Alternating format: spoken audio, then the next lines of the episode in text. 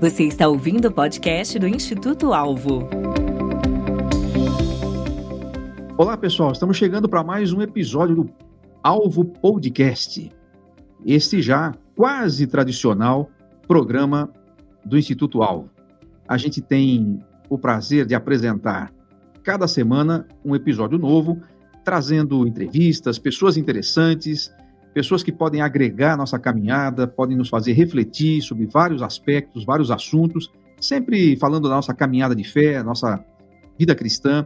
E como nós sempre falamos, nós entendemos que a vida é uma só, nós não temos uma vida espiritual e uma material, a gente trabalha aqui como se tudo fosse e realmente é uma coisa só. Por isso a gente tem convidado pessoas que falam sobre vários assuntos.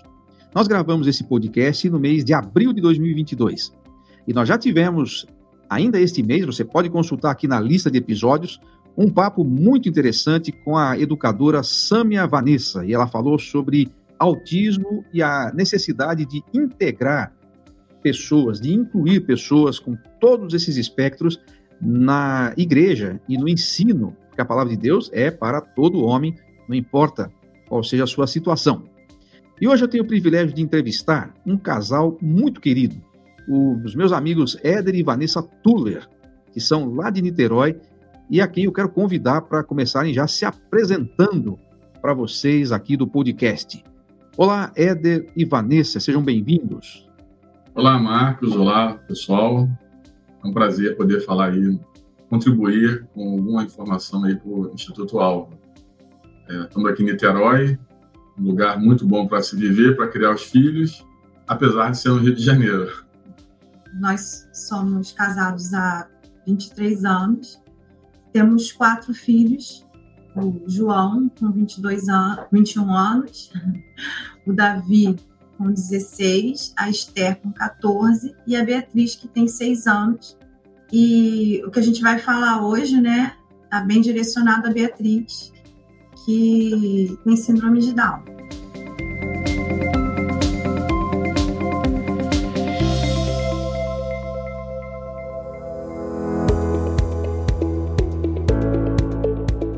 Olha, vocês levaram bem a sério a ordem de crescer e multiplicar. Vocês sabem que são uma exceção quase na nos dias de hoje, né? As pessoas, quando muito, têm dois filhos, como eu, alguns mais corajosos, três. Agora, tem quem tem quatro ou mais, a gente tira o chapéu. E eu parabenizo vocês por essa é, decisão. Imagino que tenha sido uma decisão, uma escolha, e é muito legal que vocês tenham compartilhado e vão compartilhar com a gente essa questão. Uh, Vanessa, você disse que a Bia, que é a sua caçula, certo? Sim. É a caçula de vocês. A Bia tem síndrome de Down. E como é que vocês têm lidado com isso? É, nesse momento que a gente fala, ela tem quantos anos? Ela tem seis anos agora. Seis anos. Então, a gente queria que você compartilhasse um pouquinho com a gente um pouco dessa experiência, tanto você quanto o Éder, como é que foi isso para vocês? Se vocês se prepararam para isso? Se tem um jeito de se preparar? A gente vai conversar um pouquinho sobre isso, porque talvez haja pessoas nos assistindo que passam ou passarão pela mesma situação e ouvir o que vocês têm a dizer é muito interessante. É, bom, queria primeiro explicar o que é a síndrome de Down, né? É uma alteração genética em que nós temos 46 cromossomos e a, a, a pessoa com síndrome de Down tem 47 cromossomos ela vai ter um a mais. O, o cromossomo 21, ele, ao invés de ter do, um par, ele é um trio, são três. Então, é também conhecida como a trissomia do 21, trissomia do cromossomo 21. E o que, que isso modifica na pessoa? Ela tem uma, umas alterações de, é, do processamento do cérebro, é, cognitivas, e isso varia de pessoa para pessoa a síndrome de Down não tem graus, mas ela cada pessoa vai ter comorbidades e alterações diferentes e não vai deixar de ser influenciada pela genética dos pais, né, genética familiar. Então, cada pessoa com síndrome de Down, ela é única, ela vai ter suas próprias características. Vanessa, tem como identificar essa situação nos exames pré-natais ou no ultrassom, alguma coisa assim? Sim, essa condição pode ser detectada pelos exames pré-natais, né? Tem uma ultrassom que é feita entre 11 e 13 semanas de gestação, que mede faz uma medida né, da translucência nucal. E nesse exame, se essa medida dá alterada, começa a se investigar se a criança tem síndrome de Down ou qualquer outra alteração genética. Só que na maioria dos casos, não a, a síndrome de Down especificamente não consegue ser detectada. É uma, é uma um, comum, né, acharem que ah, mas você sabia e não quis falar, porque acha-se que é um exame definitivo e não é. Hoje, como eu conheço muitas pessoas com filhos com síndrome de Down, pelo meu cálculo, é, somente 10% das mães, né, dos pais, conseguem saber se a criança tem síndrome de Down através desse exame. E tem um outro exame que é invasivo, que é a aminocentese, que tira um líquido né, amniótico e faz o exame para confirmar. Mas é um exame que não é muito indicado, porque pode trazer algum tipo de risco para a mãe e para o bebê. Éder, vocês sabiam que, no caso de vocês, vocês sabiam que a Bia teria esse, esse cromossomo extra ou vocês ficaram sabendo só quando nasceu? É, a gente, assim, a verdade, hoje as pessoas até acham que a gente sabia, né? Porque eles fazem dois exames, a, a translucência nucal e normalmente a criança que tem a síndrome de Down, ela tem algum, normalmente uma, uma quantidade grande da, da, porcentagem grande tem problema cardíaco. Então o que faz? Faz a translucência nucal, combina com o eletrocardiograma do, do feto. Se dá alteração nos dois, então aumenta muito a chance, e aí se investiga, de, de dizer: olha, ela pode ter a, a, a síndrome de Down. No nosso caso, a translucência nucal não deu alteração nenhuma, ela não tem nenhuma cardiopatia, então ela nasceu sem nenhum problema cardíaco, então não detectou nada. A gente, como já estávamos aí na quarta gestação, a gente sentia, a Bia, que ela se mexia na barriga da Vanessa muito diferente dos outros três. Era uma agitação é diferente. Ela não se mexia, ela dava uns, uns chutes. Normal, criança, né, o feto dá o chute, mas ela dava diferente. A gente foi na, na, na obstetra. na obstetra e a gente falou, é, é, diferente. Ela, olha, ela é muito saudável, ela é muito esperta, ela está fazendo muita agitação, não tem nada de errado, mas alguma coisa falou com a gente. A gente falou assim, cara, tem alguma coisa diferente. Mas nem imaginávamos assim, não, é síndrome de Down por isso, por aquele exame, por, por aquele outro, outro sintoma, nada, nada. Só uma, uma agitação diferente. Quando ela nasceu, aí fomos lá, a Vanessa teve os três primeiros, foi parto normal, e para a Bia, tudo combinado, parto normal. E aí, quando a gente chegou, que a Bia encaixava e saía. Ela encaixava e saía. Aí a obstetra falou assim: olha, a gente vai ter que planejar uma cesárea, porque ela não está encaixando e ficando, ela está saindo. E aí, nessa hora, a gente, eu, eu, pelo menos, né, a gente pensei assim, cara, tem alguma coisa. Juntei isso com a forma diferente da Bia se manifestar, a, a sua agitação né, na barriga, e eu falei, acho que tem alguma coisa. E realmente, quando, ela, quando a médica tirou ela da barriga, e a pediatra me chamou e falou assim: olha, ela está com fenótipo de síndrome de Down. Vocês sabiam? Eu falei, não, mas é, é a nossa Bia, vamos que vamos. Eu conversei com a Vanessa antes de a gente gravar e perguntei para ela se tinha alguma coisa que ela preferia não falar. Ela falou, não, você pode perguntar qualquer coisa. Eu achei isso muito interessante e já me impactou, porque eu acho que isso é importante para as pessoas que passam pela mesma situação uh, terem abertura para falar sobre isso, porque afinal de contas, deve ser assim mesmo, mas é que nem sempre talvez seja fácil para as pessoas uh, entenderem que é assim. É um filho amado como os outros três e que é uma pessoa normal como as outras pessoas. Até a gente nem usa mais essa expressão normal ou não normal, porque isso parece ter pessoas que não são normais, né? então a gente nem usa mais essa, essa expressão. É, é a força do hábito. Mas eu queria que vocês falassem um pouquinho, tanto a Vanessa quanto o Éder, como foi a reação. O Éder já falou um pouquinho como é que foi quando, quando a, a médica falou, né? Como é que foi a reação? O que, que vocês sentiram e como é que vocês processaram a informação quando souberam? É, então, Marcos, como durante toda a gravidez eu sentia que tinha alguma coisa diferente com a Beatriz, quando ela nasceu, que a médica veio falar comigo, eu falei assim: ah, ela tá bem, é isso que importa. Então eu não tive é, uma fase que a gente chama de luto, porque os pais, quando, você, quando os pais estão esperando um bebê, você tem a você cria uma expectativa de um bebê saudável. Não que a Beatriz não seja, mas um bebê como todos os outros, um bebê típico, né? Agora a gente usa muito esse termo típico e não típico. E quando vem um bebê com alguma situação que você não está esperando, existe uma decepção, e isso é muito comum. Os pais não devem se culpar. Eu não tive essa decepção, mas eu entendo muito bem o que as pessoas têm, porque na hora que a Beatriz nasceu, eu não tive. Mas, eventualmente, durante o crescimento dela, a gente tem umas frustrações com relação ao desenvolvimento de coisas que a gente espera. Então, sempre que a gente está esperando uma coisa e vem diferente, a gente sofre um impacto, né? Então, é, é uma situação que você não está esperando, você não, no meu caso do Ed, a gente não sabia nada, sabia muito pouco sobre síndrome de Down, então você fica meio preocupado de como vai lidar com aquilo, de se você vai se você vai saber criar aquele filho que é diferente dos outros, né? Mais diferente porque cada cada indivíduo obviamente é único mas mais diferente, exige cuidados diferentes, exige uma atenção diferente. Então, a gente fica nessa apreensão. Foi como, mesmo eu tendo quatro filhos, como se ela fosse a minha primeira filha. Eu me tornei mãe pela primeira vez novamente. Acho que foi bem nesse, nesses termos. É, assim, a, a, nossa reação, e aí eu vou dizer até a minha reação muito em cima da reação da Vanessa, foi uma reação muito diferente dos relatos que a gente ouve.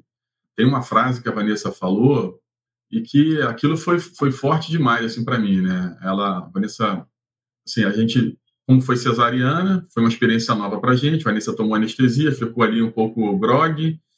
As fotos ficaram horríveis, que ela está com a cara assim, grog, grog e foi para o quarto. E aí eu fui acompanhando a pediatra para fazer aquela limpeza do bebê e tal, né? E quando a, a, a, pediatra me falou, eu falei, não, beleza, é a nossa Bia, a gente não sabia, mas vamos que vamos. Mas eu fui para o quarto e não falei com Vanessa. E aí depois a enfermeira falou, né, chegou e comunicou para ela e perguntou, você quer ver a, a Bia, Vanessa? Claro, claro que eu quero ver. E aí falou, assim, a vida não importa, ela é sempre para ser celebrada. Então, o nascimento de uma criança, de uma nova vida, nunca, nunca pode ser motivo de trazer tristeza, trazer né, desesperança. Muito pelo contrário, a vida é para ser celebrada. Então, aquilo ali foi assim, cara, não importa. Vamos, vamos é, enfrentar o que tiver que enfrentar, porque é um motivo de alegria, é um motivo de celebração. Então, é uma reação muito diferente dos relatos que a gente vê. Então, eu não sei se também dá para colocar na mesma, na mesma forma né, que os pais precisam reagir assim, porque eu, eu, confesso, a minha reação e o meu desenvolvimento em cima dessa situação foi muito em cima dessa, desse posicionamento da Vanessa. Eu achei muito interessante a colocação da Vanessa, no sentido de que os pais não precisam se culpar se tiverem uma reação diferente dessa. Acho que isso é muito maduro né, de, de, de, de colocar. Porque realmente só quem passa por isso que sabe, né? Vou fazer uma comparação aqui completamente fora do, do assunto, mas muita gente já foi assaltada nesse Brasil, né? E uhum. outros nunca foram. Eu já fui roubado, né? já fui furtado, mas eu nunca fui assaltado. Graças a Deus, nunca tive assim a experiência de ter alguém que encostou em mim e mostrou arma, essas coisas não. Mas a gente nunca sabe qual vai ser a nossa reação até que aconteça. Né? E você não uhum. pode dizer, ah, você, você sabe mais ou menos qual é o padrão, você não pode reagir, não pode isso, não pode aquilo, mas é na hora que você vai saber. Né? Então, mal comparando, não estou comparando uh, casos semelhantes, uhum. mas estou falando da reação. Né? Interessante você dar essa dica para quem é, eventualmente esteja passando por isso e possa ter tido uma reação diferente. Outra coisa que eu até gostaria de aprofundar mais, Vanessa, com, com você, você disse que no momento do parto foi ok, mas que em alguns momentos vocês sentiram um pouco mais a diferença, e agora eu sei a palavra que é para usar, né, de você ter um filho não típico. Como é que é isso? Você pode dar algum exemplo em, que, em algum momento que, você, que, a reação sua fosse, ah, mas e se fosse? Como é que é isso? Como é que funciona? Antes de responder você, vou falar de como é a vida com a Beatriz. Desde que ela nasceu, ela ficou na UTI 21 dias, né, por questões de cuidado mesmo do hospital. Ela não teve nada que nada sério, nada grave, mas por questões de cuidado, de amamentação, ela ficou no hospital 21 dias. Nesses 21 dias, eu procurei me informar sobre síndrome de Down, sobre o que, que ela precisaria. me falaram que ela precisaria de terapias. Então, com 25 dias, a Bia iniciou as terapias. Foi uma opção nossa começar tão cedo, e eu não me arrependo. Então, ela fazia fisioterapia, logo depois começou fono. Então, existe um investimento muito grande no desenvolvimento da Beatriz. E quando a gente investe muito, a gente espera um retorno muito, muito alto. E eu tenho retorno alto com a Beatriz, sim, ela é muito esperta. Se um dia você tiver a oportunidade de conhecê-la, você vai ver, ela é uma criança esperta, uma criança saudável, comunicativa. Mas tem certos momentos que a gente investe naquilo ali e aquilo demora muito a acontecer. Isso gera uma frustração. Por exemplo, a gente começou a investir para ela subir degraus. Um investimento de um ano e quatro meses para ela aprender a subir degraus. Que as crianças aprendem com meses, foi um ano e quatro meses. Eu tenho isso tudo registrado, então eu sei geralmente as datas. Então, de, nesse um ano e quatro meses, teve momentos que eu falo assim, gente, ela não vai subir nunca. A gente está insistindo nisso e não, não acontece. Então, isso frustra a gente. Mas a vantagem é que quando acontece, a alegria é imensa. É uma, hum. uma euforia que não tem comparação. Andar de bicicleta também. O Éder falou uma vez, falou assim, desiste ela não vai pedalar, porque a gente estava insistindo também mais de ano, né? E aí eu falei, não, vamos tentar, vamos tentar as terapias, vamos tentar. E ela, de repente, né, como de repente, investimento imenso em terapia, em incentivo, e do nada a Beatriz pedalou.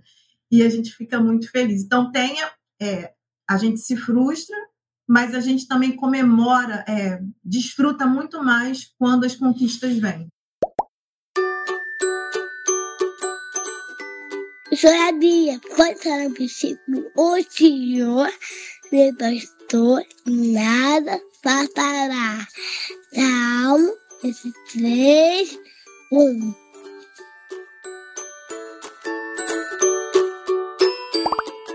São pequenas, pequenas celebrações constantes na vida, né?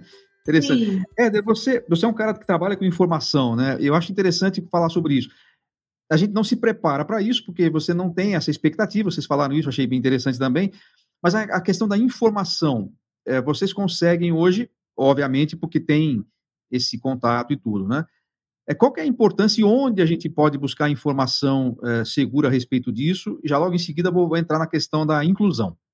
É, a, a, gente, é, assim que a gente soube, a gente foi para a internet, né? O nosso Google salva a gente em boa parte aí do tempo.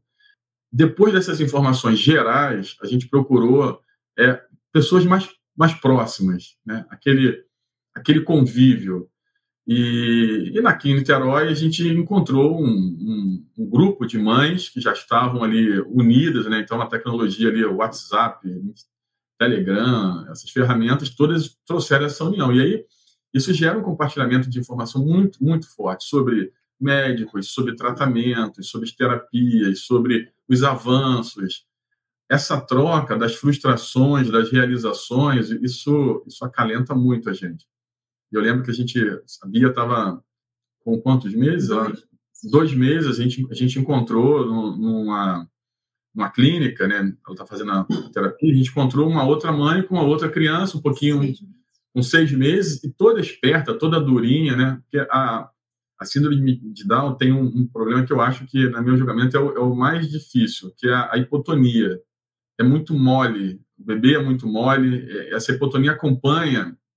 A Bia ficou doente agora, é, gripadinha agora umas duas semanas para trás, ela perdeu massa muscular muito rápido, então ela fica muito mole para andar, para fazer as coisas. E ela estava assim, né, dois meses, bem, bem molinha, e a de seis meses já estava mais durinha, cabecinha levantada, toda esperta. Eu falei assim, será que a Bia vai ficar assim, tão espertinha igual igual essa menininha. E a mãe falou: não, vai, claro que vai, Bia vai ser. E hoje a gente olha assim, a gente ainda tem contato com a, essa outra mãe, com essa outra, essa outra neném. E foi muito bom a gente ter é, esse contato, ver a experiência da outra mãe, ver. Então, o conhecimento é, é buscar realmente. Você tem algum grupo que você dirige, que você participa? Como é que é que você, você faz com isso? É, eu não estou à frente de nenhum grupo, eu procuro estar tá auxiliando o NIT Down, né, que é Niterói Down. Aí a gente tem essa página no Instagram, NIT Down, e eu tô nos bastidores desse grupo. Legal. Agora, como é que é a questão? Eu sei que vocês não são médicos, vocês não são especialistas, mas você tem a experiência, a vivência. Como é que é a questão? Quem tem síndrome de Down normalmente tem outras outras comorbidades, outras, outros problemas que, que surgem? É todo mundo tem ou alguns têm, outros não? Como é que funciona isso? É, sim, é muito comum a pessoa com síndrome de Down ter questões cardíacas, né? 50% das pessoas com síndrome de Down têm problemas cardíacos, é, alguns severos, outros mais leves é, também questões de alteração na tireoide, é, questões auditivas também são muito frequentes. Tudo isso por causa da hipotonia. A hipotonia atinge 100% das pessoas com síndrome de Down, em diversos graus de hipotonia. O que é hipotonia? É, os músculos eles são mais devagar, vamos explicar de uma forma assim. Os músculos são fracos. Então, tem que haver esse fortalecimento muscular constante, senão a pessoa fica com dificuldades, até para a respiração é mais difícil, a fala é mais difícil, porque todo o nosso corpo tem músculos, né? Tudo, os músculos fazem essa, sustenta, essa sustentação, não, essa, esse movimento. Então, tudo relacionado a movimento é mais lento para as pessoas com síndrome de Down por causa da hipotonia. A fala, é, a audição, a visão. Então, a hipotonia é o, o grande, a grande dificuldade. E tem a questão do déficit cognitivo, é, as pessoas com, com síndrome de Down também têm um déficit cognitivo. O que, que é isso? Uma lentidão para aprender, uma lentidão para se expressar, que a gente trabalha também muito em cima disso com as terapias, para que é, não atrapalhe o desenvolvimento, né? para que ela tenha o desenvolvimento pleno dentro daquilo que. dentro das suas capacidades. É, existe alguma predisposição genética, assim, tem o fato de ter alguém na família que, que, que, teve, ou não tem relação direta, assim? A síndrome de Down, ela pode ser uma trissomia livre, pode ser mosaico, ou pode ser translocação. Dentro desses três, a trissomia livre é mais comum, que por algum acaso, ao invés de serem dois, um par de cromossomos, eles se tornam um trio. A translocação é quando sai um pedaço de outro cromossomo sem ser o 21 e vem parar no 21. E o mosaico é quando nem todas as células do corpo têm essa trissomia, que é raríssima, a translocação também é raríssima. A mais comum é a trissomia livre, que é o caso da Beatriz. Existem questões genéticas de pessoas que vão ter sempre filhos com síndrome de Down, tem uma maior, mas é raro, muito raro. Então não é uma preocupação. Tem uma questão também de quanto mais mais velhos, né? Mais, maior a idade dos pais, maior a possibilidade de você ter um filho com alguma questão genética. Por causa da idade dos ovos, dos espermatozoides, é uma questão também. Uma coisa interessante, Marcos, é até do que a Vanessa falou um pouco antes, sobre essa, essa lentidão no ouvir, no processar a informação. É uma experiência minha e eu sempre, eu sempre gostei assim, de falar com as crianças e eu gostaria que eles ouvissem e fizessem na hora, né? Então, cabia não é, não é assim. E, volta e meia eu me frustro, eu falo assim, poxa, eu estou falando, ela não está ela não tá entendendo. Não, ela está entendendo, ela só demora um pouco mais. Então, às vezes, a, a gente acaba lidando com, com, né, com, as crianças, com as pessoas que têm esse síndrome de e a gente fala ou faz algum movimento e a pessoa demora um pouco a responder, a gente, tipo assim, ah, ela não entendeu, vou, vou, vou, fazer, vou seguir adiante. Não, espera um pouquinho, que ela entende, ela, ela, ela pega. Demora, tem aquele delayzinho ali, como né, na internet, que às vezes dá aquela travada no Zoom, dá aquela travadinha, mas ela entende, e aí ela vai, ela vai fazer um tempo um pouquinho mais do que o, do que o outro. Então, é basicamente isso que, é, que acontece com ela. Assim, e em tudo, né? na verdade, na alfabetização, na, na, em, em aprender, em ver alguma coisa, em decorar alguma coisa, ela só tem esse tempo a mais, mas ela, ela, elas, elas conseguem. Pessoal, nós estamos aqui conversando com Éder e Vanessa Tuller, estão conversando sobre a experiência deles com a Bia, a sua caçulinha, que tem síndrome de Down, estão conversando um pouco sobre a experiência deles. Mas você pode participar conosco do canal de leitura da Bíblia em um ano. É um canal especial no Telegram em que a gente faz a leitura da Bíblia ao vivo, às 6 da manhã, às 18h30 e também deixa uma gravação para quem não pode nesses horários. É totalmente gratuito, além das leituras, você tem as participações com mapas de voo de cada livro, podcasts, reflexões e uma comunidade muito bacana que está se formando. Aliás, eu conheci a Vanessa nesse grupo. O Eder já conheço há mais tempo, mas a Vanessa eu conheci, eles dois têm sido bastante fiéis aí na, na participação, né? Uh, e tem lido também. Éder e Vanessa, de vez em quando, leem lá ao vivo. Então, se você quer participar do grupo, olha aí a descrição que está aparecendo, aliás, o link que está na descrição do vídeo e participe da nossa comunidade.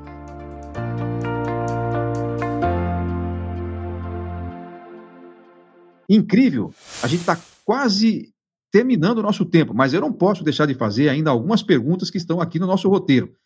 Como é que é para vocês, como pais, e como é que é o relacionamento entre os irmãos típicos né, e na, na criação dela, como é que vocês lidam com isso? Cada filho, né, você tem duas, você sabe, cada filho exige um tipo de tratamento, né? A gente não pode tratar nossos filhos todos iguais. E no caso da Beatriz, a gente tem que tratá-la mais diferente ainda, porque tem essa lentidão, ela é uma criança que exige muita atenção, porque ela está sempre em movimento e querendo, como todo caçula, querendo chamar atenção, e tem pais um pouquinho mais velhos né, do que os outros tiveram. Mas ela se relaciona muito bem com os irmãos. É, eu falo aqui em casa que não existe isso que ah, você me faz o favor de olhar a Beatriz, você me ajuda com a Beatriz, porque nós somos uma família e todos somos responsáveis uns pelos outros. Então, eu acredito que o Davi, a Esté e o João são responsáveis pela Beatriz também, assim como ela é responsável por eles. Então, é um relacionamento bem intenso entre nós e eles participam muito também da, da educação, das terapias e de todo o investimento que a gente faz no desenvolvimento da Beatriz.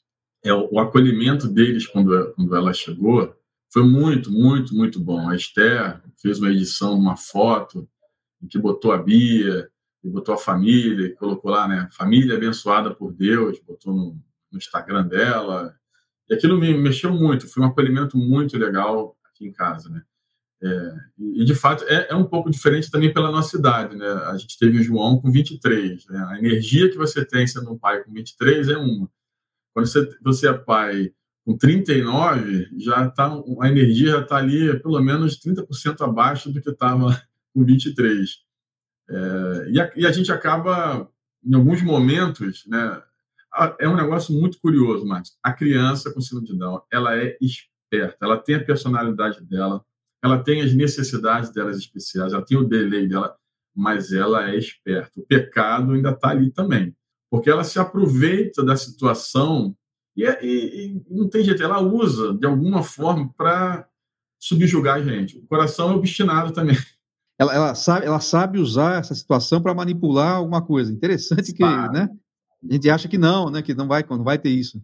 Ela sabe. Então a gente acaba cedendo. Às vezes eu falo, poxa, ela está fazendo isso porque ela não entendeu o comando, né? Ela não entendeu o que a gente falou, ou ela está fingindo que não entendeu, porque aí a gente, pô, é, a, ela não entendeu. Então a gente fica sempre com a dificuldade assim, cara, como é, como é que eu acerto? É a hora de chamar ela atenção sério ou é a hora de reforçar o que a gente falou ali, dizer novamente? Então, exige então, um discernimento extra ainda para vocês como pais, né? É, exige, exige. É. Bom, eu não sei se vocês gostariam de colocar o seu contato à disposição de pessoas que queiram conversar com vocês a respeito disso. Se for possível, a gente divulga também o contato de vocês nas redes sociais, ou o contato para alguém que queira falar com vocês a respeito disso, saber mais e se informar melhor. É, eu acho legal, é, você pode divulgar é o meu contato.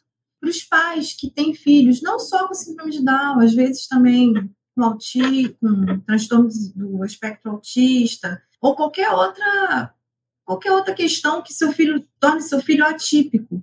É, eu estou disposta para conversar, porque às vezes o que os pais precisam é de conversa, de acolhimento, é de um abraço, porque é uma maternidade, uma paternidade às vezes muito solitária, porque o filho atípico ele está sempre num momento diferente do que as outras crianças da idade dele, as questões que a gente vai conversar vão ser sempre diferentes, porque você não, não dá para eu sentar com uma mãe, por exemplo, na escola, Beatriz estuda numa escola regular, né?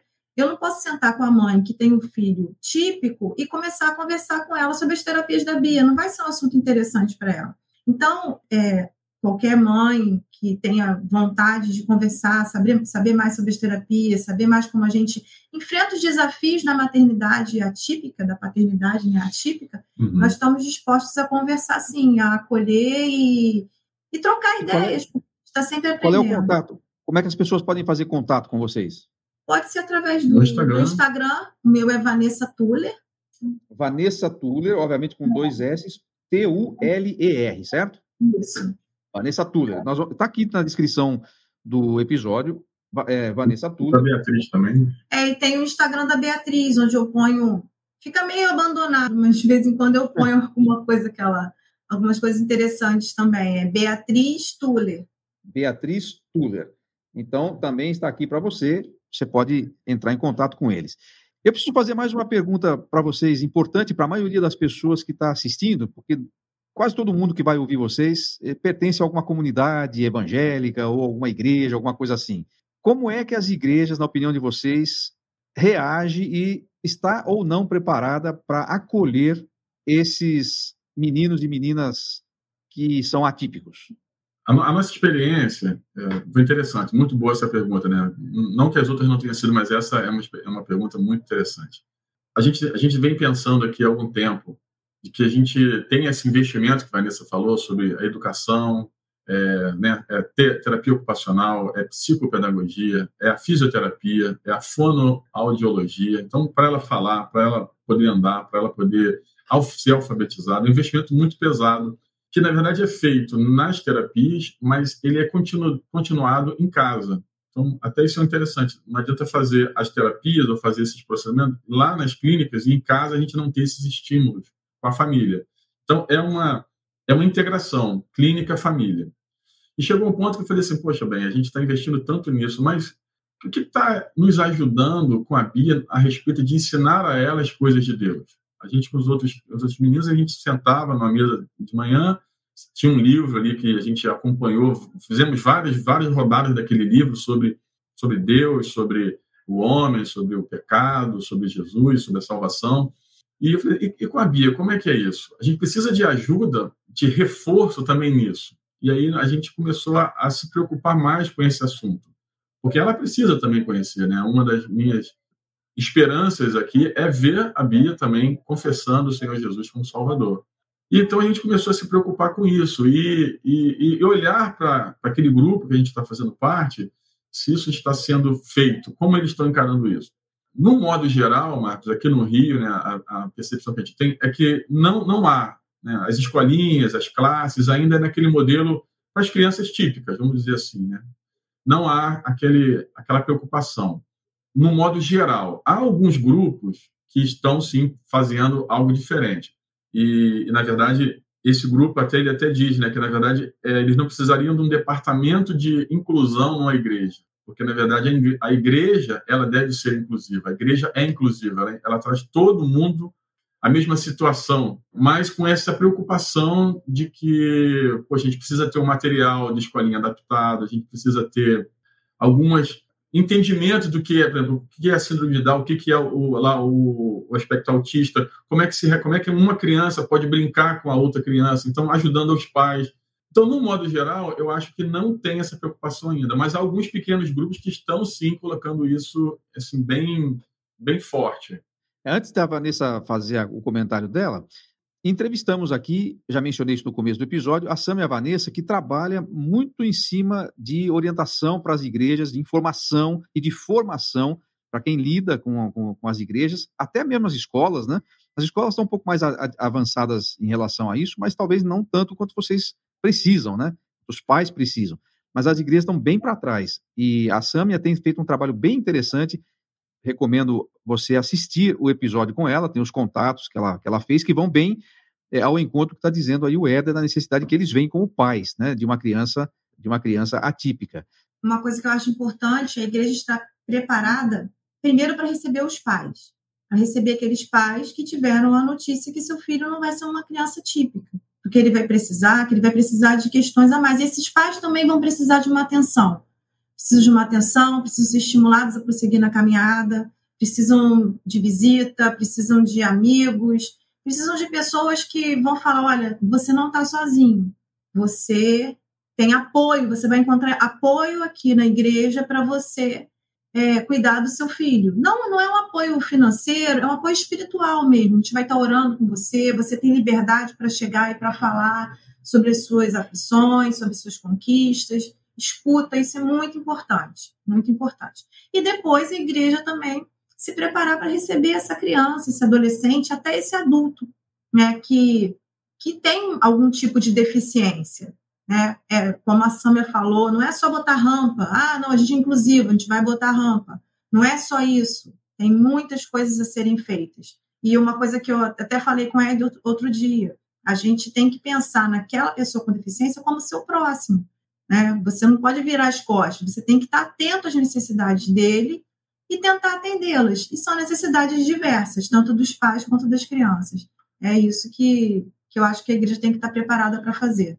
Uma, uma, coisa importante, tá, Marcos? Você, eu sei, se você é assim, eu sou assim, eu vejo uma criança, estou numa reunião, eu tô lá, vejo uma criança fofinha, gordinha, aquela bolinha assim, né?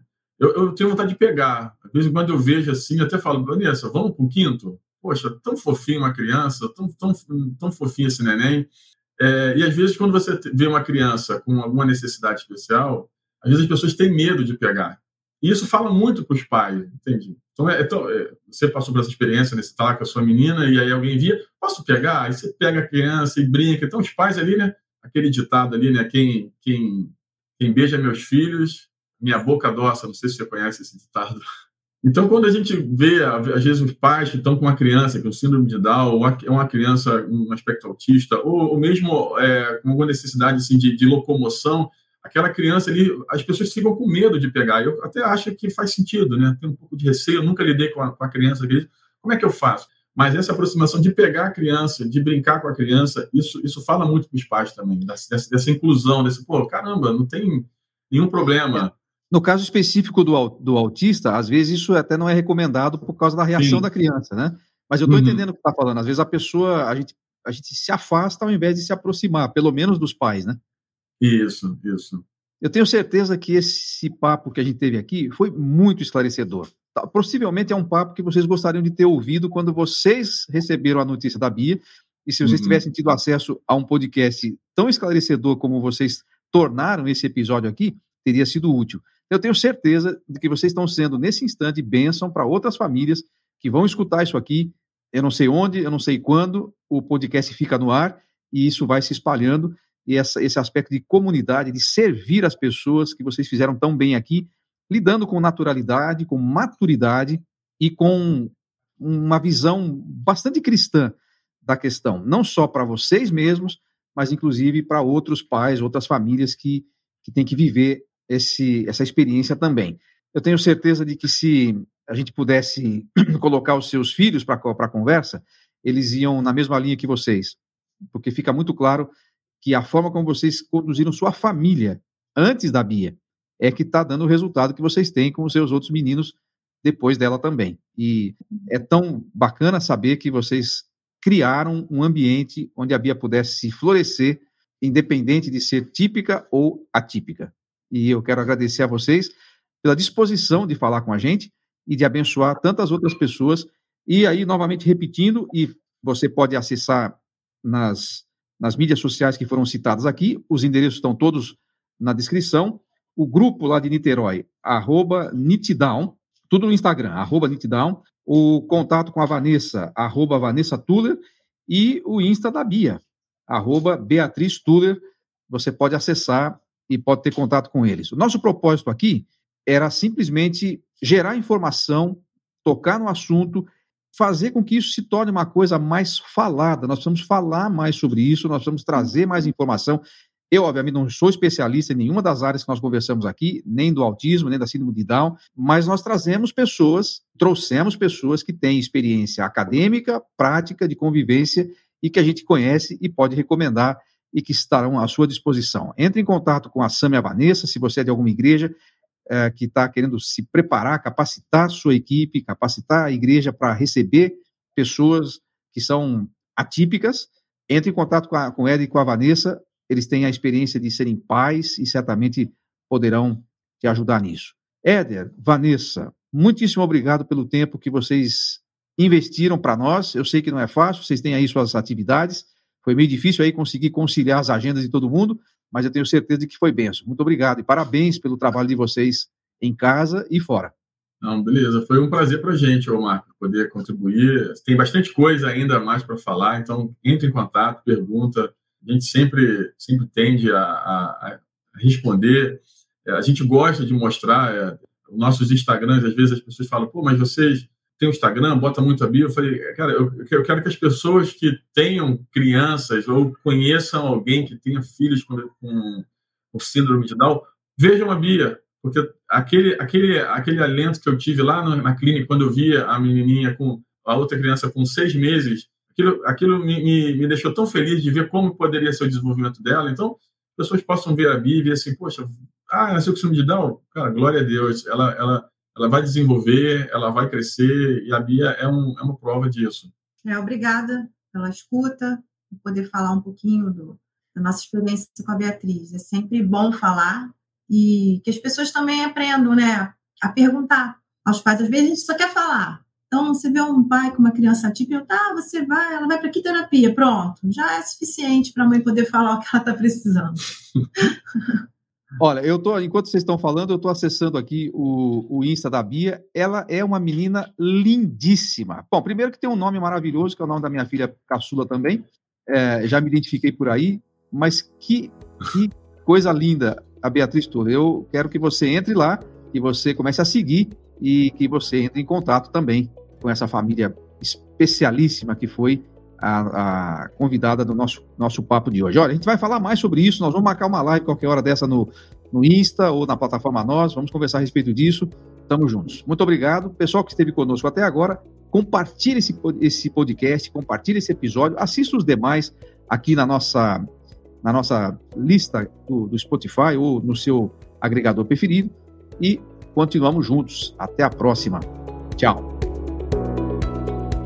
Instituto Alvo, equipando para a vida e ministério. Conheça os cursos, livros e programas de mentoria do Instituto Alvo, visitando nosso site www.institutoalvo.com.br. Esperamos você no próximo episódio.